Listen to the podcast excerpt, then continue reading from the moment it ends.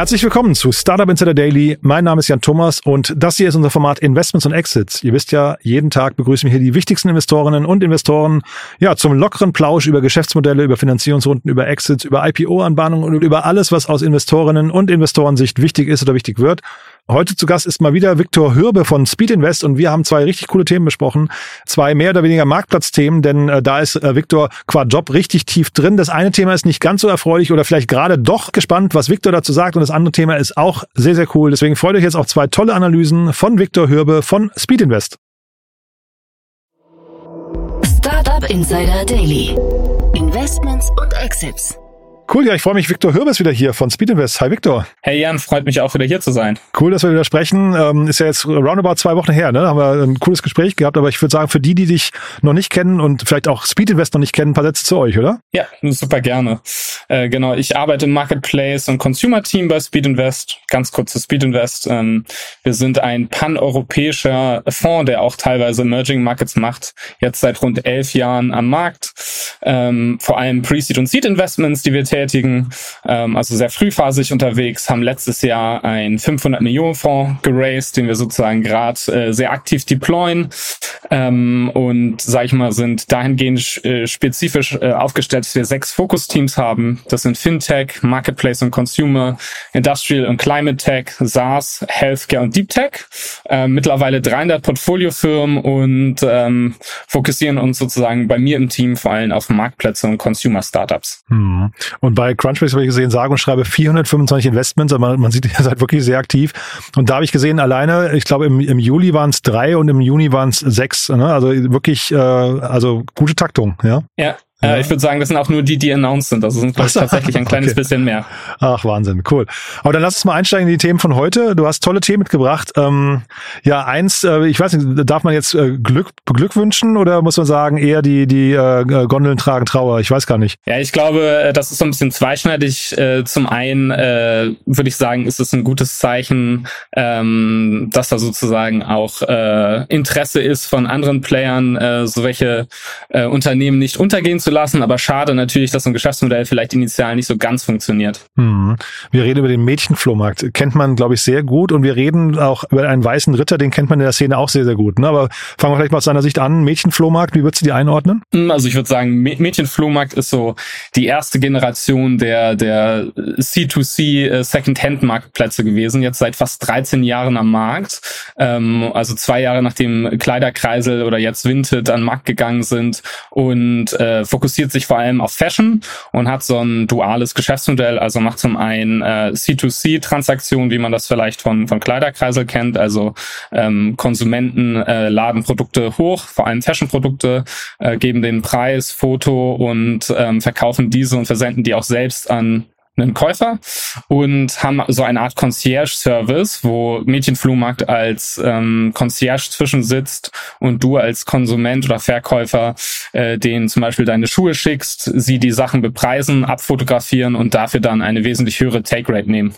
Ich glaube, dieses Concierge-System, das kennt man auch von ähm, zum Beispiel Rebuy oder Momox, über die wir gleich vielleicht noch kurz sprechen.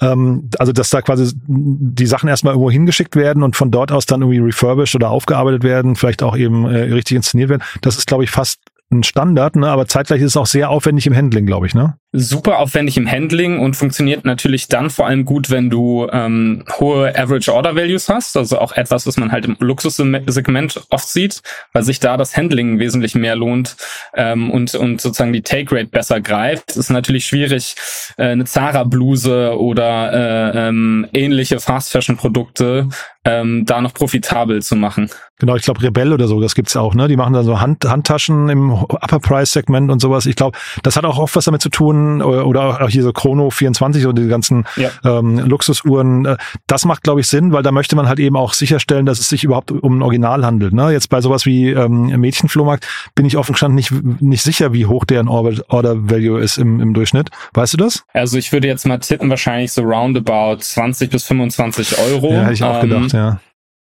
Und da wird es natürlich schwierig, wenn du dann die Produkte äh, annehmen musst, abfotografieren musst, einlagern musst ähm, und dementsprechend auch eine sehr hohe Take Rate von, glaube ich, 40 Prozent bei dem Concierge Service. Ähm, das macht natürlich mehr Spaß, wenn du eine Handtasche verkaufst für 1000 Euro. Mhm. Und du hast halt zeitgleich, das haben wir auch nicht vergessen, du hast das Warenrisiko auch noch, ne? Das heißt, du kaufst ja quasi Sachen an und bezahlst die in der Regel, glaube ich, auch im Voraus. Ich weiß nicht, ob das hier jetzt auch zu, zutrifft, aber in der Regel funktionieren die Modelle so, ne? Ja, also ich glaube, da gibt es einige Concierge-Modelle, die sozusagen eher wie ein Provis also eher provisionsbasiert arbeiten ah, ja. und nur bei einem Verkauf ähm, dann die Take Rate nehmen und andere, die sich das dann tatsächlich auf dem, aufs Buch schreiben lassen. Ich weiß nicht genau, wie es bei Mädchenflohmarkt funktioniert, aber ähm, zweiteres hat natürlich einen super starken Impact dann auch auf den Cashflow, wenn du dir die Sachen aufs, auf Buch legst. Mhm. Und auch hier, ich würde sagen, Mode ist auch nochmal ein schwieriges äh, Feld, ne, weil Mode generell natürlich hohe Retourenraten auch nochmal hat. Ich weiß nicht, ich, ich kenne mich jetzt mit den AGBs hier zu wenig aus, aber das ist halt nochmal ein Thema und auch, glaube ich, die Aufarbeitung ist nochmal anders als bei einem Buch oder einer CD oder so, ne? Richtig, also bei einem äh, C2C-Marktplatz wie zum Beispiel Vinted ähm, hast du in der Re Regel kein Retourenrecht, weil es sich um Privatverkauf handelt. Ah, ja. ähm, bei einem more managed Marketplace wie, wie bei ähm, Mädchenflohmarkt kann ich mir sehr gut vorstellen, dass es dort auch eine Art Retourenrecht gibt, was man vielleicht äh, dem, dem Käufer sozusagen äh, geben muss, um das sag ich mal, rechtlich über die Bühne zu bringen. Und da wird das natürlich dann schwierig, wenn man äh, die klassischen E-Commerce-Fashion-Retouren hat, die irgendwie so zwischen 20 bis 50 Prozent sein können. Mhm. Und jetzt gab es die Insolvenz, ähm, die jetzt zum Glück, wie gesagt, jetzt möglicherweise abgewendet ist oder zumindest ähm, wo jetzt und deswegen äh, kurz die, der Schwenk zu Momox. Ne? Christian Wegener, den kennt man gut, ähm, der ist der, der Gründer von Momox, war auch schon lange investiert, habe ich gesehen bei bei äh, Mädchenflohmarkt und der hat jetzt aus der Insolvenz gekauft, ne? Ja, richtig. Christian hat das ähm, aus der Insolvenz gekauft und man kann, glaube ich, sagen, dass er so der Pionier äh, im Recommerce-Bereich ja. ist mit Momox und mit jetzt Staffel ähm, und auch relativ aktiv als Angel ähm, oder Investor tätig ist im ganzen Recommerce-Bereich.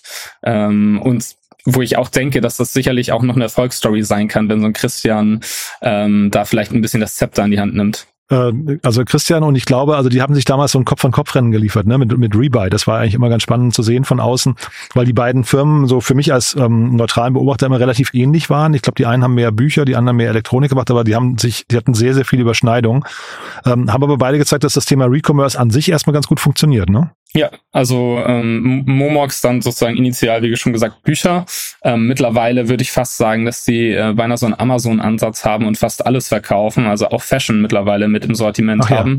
Ja. Ähm, also auch ganz spannend. Du hast auch mal was im Recommerce gemacht, ne? Ja, genau, also auch im Fashion-Bereich, deswegen Ach so, ist es nicht ganz fern von mir, ja. Ach ja, und wie, wie guckst du jetzt auf Mädchenflohmarkt? Haben, haben die ähm, aus deiner Sicht Fehler gemacht, die man vermeiden konnte? Also ich würde, glaube ich, ähm, vorweg sagen, dass es wahrscheinlich einfach schwierig ist, ähm, wenn du so einen Managed Marktplatz hast, wo du die Produkte ähm, halt auch handeln musst und der Average Order Value so niedrig ist. Ähm, und ich glaube, da ist das Geschäftsmodell zu nailen äh, sehr, sehr schwer und die, die Margen, die du rausziehen kannst, sehr gering.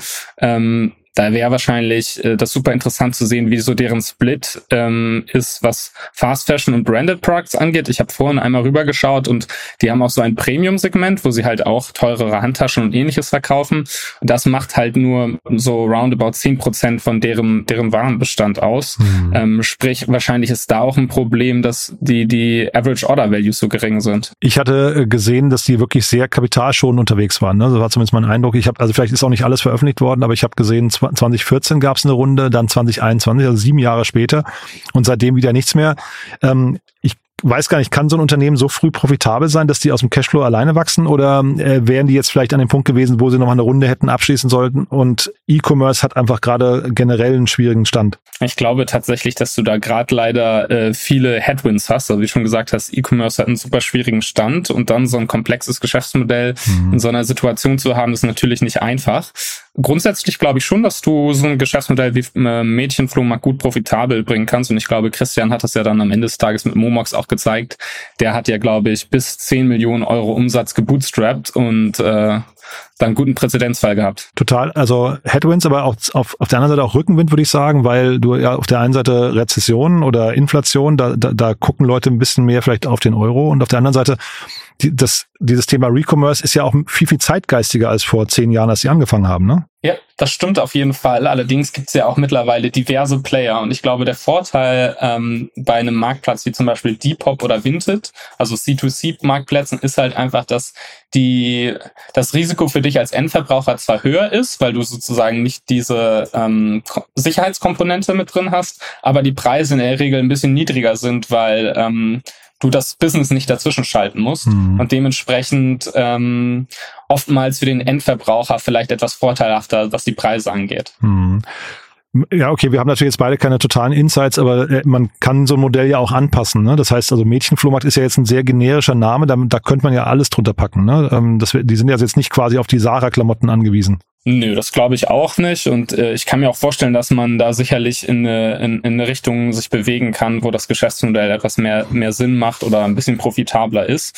Ähm, leider weiß man jetzt sozusagen zu der Schieflage auch nicht viel mehr. Also vielleicht gab es da auch irgendwelche äußeren Faktoren, die man jetzt gar nicht so einsehen kann. Hm wäre jetzt meine Frage gewesen, ob du so eine Idee hast, was so das Erste wäre, was jetzt der Christian da ähm, machen müsste. Aber dazu müsste man natürlich auch die, die Probleme kennen, ne? Ich glaube, da müsste man ein bisschen tiefer einsteigen und die Probleme auch kennen. Aber ich glaube, das ist halt ein Geschäftsmodell, wo du absolute Operational Excellence brauchst. Und da ist so ein mhm. Christian natürlich ähm, ein super Partner für. Ja, ich habe gerade sogar gesehen, 2010 sind die schon gegründet worden. Ich meine, ich weiß nicht, fehlt dir wahrscheinlich auch noch die Erfahrung, ähm, aber man ist ja vielleicht als Gründer irgendwann auch müde, ne? Also wenn du halt irgendwie so 14 Jahre lang das Gleiche machst oder 13, ähm, irgendwann kommst du vielleicht an den Punkt, und, und wenn du, wenn es nicht so richtig abhebt, ne, und so immer so am struggeln bist, kommt vielleicht irgendwann der Punkt, wo du auch sagst, boah, also vielleicht, vielleicht muss man auch nochmal weiterschauen. Ja, wobei ich glaube, das Schöne bei so einem Case wie dem Recommerce-Case ist natürlich auch, dass man da so eine gewisse Leidenschaft für, für hat, weil mhm. es ein Thema ist, was auch irgendwie einen positiven Beitrag, finde ich, zur Gesellschaft hat. Ja, auch ein guter Punkt, ja. Also wir bleiben dran. Hoffentlich äh, geht das alles gut aus. Aber wie gesagt, dass der Christian sich der Sache annimmt, finde ich ein, ein, sehr gutes Zeichen. Die Frage ist, du hast ja gerade gesagt, äh, Staffel, der hat ja sein eigenes Baby wieder an den Start gebracht. Das klang eigentlich für mich auch nach einer Fulltime-Geschichte. Mal gucken, wie viel Zeit er hierfür hat, ne? Ja, also Staffel auch super spannend. Eher würde ich sagen so eine Art Amazon äh, für Recommerce-Themen, äh, weil die ja super breit aufgestellt sind von Beauty bis hin zu Elektronik und Fashion. Ähm, und vielleicht, äh, weil er ja auch sozusagen Investments getätigt hat, auch in andere Player, äh, wird das am Ende, äh, sag ich mal, so, so ein großes Recommerce-Universum, was er sich da aufbaut. Hm. Okay, also bleiben wir mal dran. Gehen wir mal zum nächsten Thema. Du hast ja noch ja. eins mitgebracht, ist auch super spannend, ne? Ja, genau. Es geht um Heycar ähm, und äh, sozusagen um die neuesten News äh, bezüglich ähm, dem Unternehmen, was sozusagen, glaube ich, auch wieder äh, eher negative News sind, aber auch äh, äh sehr spannend. Ähm, und zwar ähm, äh, am Ende des Tages äh, würde ich mal behaupten, äh, auch ein sehr, sehr schweres Geschäftsmodell ähm, also ein Marktplatz für gebrauchte Autos. Da hat man, glaube ich, zum einen das Problem, dass schon viele etablierte Player im Markt sind, die, sag ich mal, äh, viele Marktanteile abgegriffen haben und äh, oftmals bei diesen Corporate-Themen natürlich ähm, die Schwierigkeit von, von den Muttergesellschaften besteht, sag ich mal, schnell genug zu reagieren auf den Markt. Mhm. Ich glaube, Heycar, wenn ich mich richtig erinnere, ist das von BCG mal ähm, als als ähm, was ich Auftragsprojekt gestartet worden, ne? BCG Digital Ventures oder BCG, BCG Digital, glaube ich, ne? Genau, also es war so ein, glaube ich, eines der guten Präzedenzfälle von BCG DV, ähm, wie man sozusagen Corporate äh, Venture Building betreiben kann. Und ähm, ich würde auch behaupten, dass es äh, eher eins von den von den guten Cases ist, die man sozusagen in diesem ganzen Corporate Venture Building Bereich äh, gesehen hat und hat ja auch durchaus relativ viel Traction in den letzten Jahren gehabt. Mhm. Und jetzt aber, äh, sag mal, äh, dann doch ein Verkauf, zumindest Teil der Plattform. Und dann habe ich auch gelesen, Deutschland ist nicht mehr so wichtig. Heißt das, dieses Modell funktioniert hier nicht oder wie wirst du das erklären? Hm, also ich würde sagen, dass es zu viele Präzedenzcases gibt, sozusagen, was diese äh, gebrauchten äh, Car-Marketplaces angeht, die tatsächlich funktionieren. Ähm, zu sagen, dass das funktioniert per se nicht. Ich glaube, dass es da vielleicht einen strategischen Wechsel geht, gibt, weil am Ende des Tages ja vor allem auch die, die Finanzierung der Autos super spannend ist. Also nicht nur der Verkauf und, und eine Take-Rate, die man darauf nehmen kann, die ja limitiert ist, sondern, sag ich mal, das ganze äh, Finanzinstrument, was du drumherum aufbaust und was am Ende des Tages wesentlich leichter zu skalieren ist als, als der Verkauf. Und vielleicht will man sich da ein bisschen mehr in die Richtung entwickeln. Man darf auch nicht vergessen, ne, es gab ja mit der Auto 1 Group eigentlich ein, ein, super, ein super Vorbild, aber wenn man sich deren Aktienkurs anguckt, dann kann man auch verstehen, dass da vielleicht Investoren so ein bisschen das Vertrauen verlieren in das Modell, ne? Also ich glaube, das zum einen und dann ist es ja auch ein Thema, sag ich mal, was sehr stark konjunkturgetrieben ist. Mhm. Also wie viele Autos wir kaufen oder oder nicht kaufen. Und äh, da hat man, glaube ich, auch, äh, sag ich mal, wieder wie bei bei dem Recommerce Case einfach viele Headwinds gerade, die da vielleicht nicht super positiv äh, für so einen Marktplatz sind.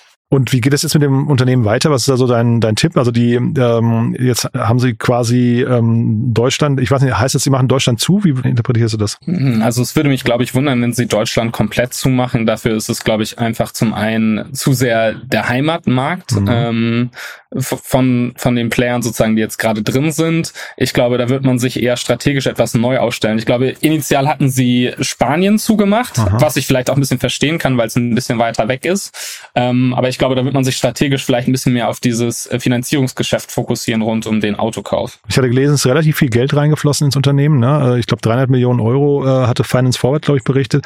Das ist schon eine, eine, ordentliche Hausnummer, ne? Das ist schon eine ordentliche Hausnummer und ich glaube, zuletzt äh, mit Allianz X äh, sozusagen einen neuen Investoren reingeholt, was ja sozusagen auch äh, ein interessanter Case für die ganze Thematik rund um Versicherung und Finanzierung sein könnte ähm, und vielleicht so ein bisschen in die, die Richtung zeigt. Mhm. Also bleiben wir mal dran. Ich glaube, da versuchen wir auch mal jemanden ins, äh, hier in Podcast reinzubekommen. Bei Mädchenflohmarkt verm vermute ich mal, wenn der Christian sich nicht äußern will, die Gründer sind da wahrscheinlich eher nicht gesprächsbereit. Ähm, ist jetzt auch nicht die, sagen wir, die super Story wahrscheinlich aus deren Sicht. Aber hier finde ich, ähm, gibt es bestimmt ein paar Learnings noch dahinter. Ne? Ähm, also HK klingt, klingt irgendwie interessant. Bin, bin gespannt, wie es da weitergeht. Ist äh, super spannend und äh, ich glaube halt auch ähm, potenzieller guter Präzedenzfall, wie so Corporate Venture Building eventuell funktionieren kann. Guckt ihr euch im Autosegment noch Themen Themen an? Ist das so ein, so ein Bereich oder würdest du jetzt aber sagen, der Markt ist einfach dicht und da gibt's auch zu wenig Innovation? Ähm, also ich glaube, gerade im, im Marktplatzsegment sieht man da jetzt nicht super viel Innovation. Ja, ne? ähm, da gibt's glaube ich, so den einen oder anderen Marktplatz, der dann sagt, ähm, er fokussiert sich auf E-Autos beispielsweise.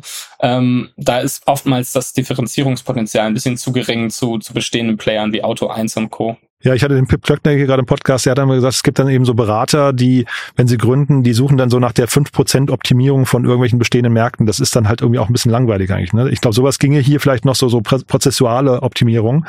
Aber so richtig neu erfinden kann man es wahrscheinlich nicht, ne? Ja, und ich glaube, gerade diese prozessuale Optimierung rechtfertigt oftmals vielleicht keine Venture Cases ja. und sind dann vielleicht irgendwie so Exit-Szenarien, die dann in Richtung von so einem größeren Player gehen, aber dann auch nicht die Returns haben, die man bräuchte, um sowas zu rechtfertigen. Hm, ja, das stimmt.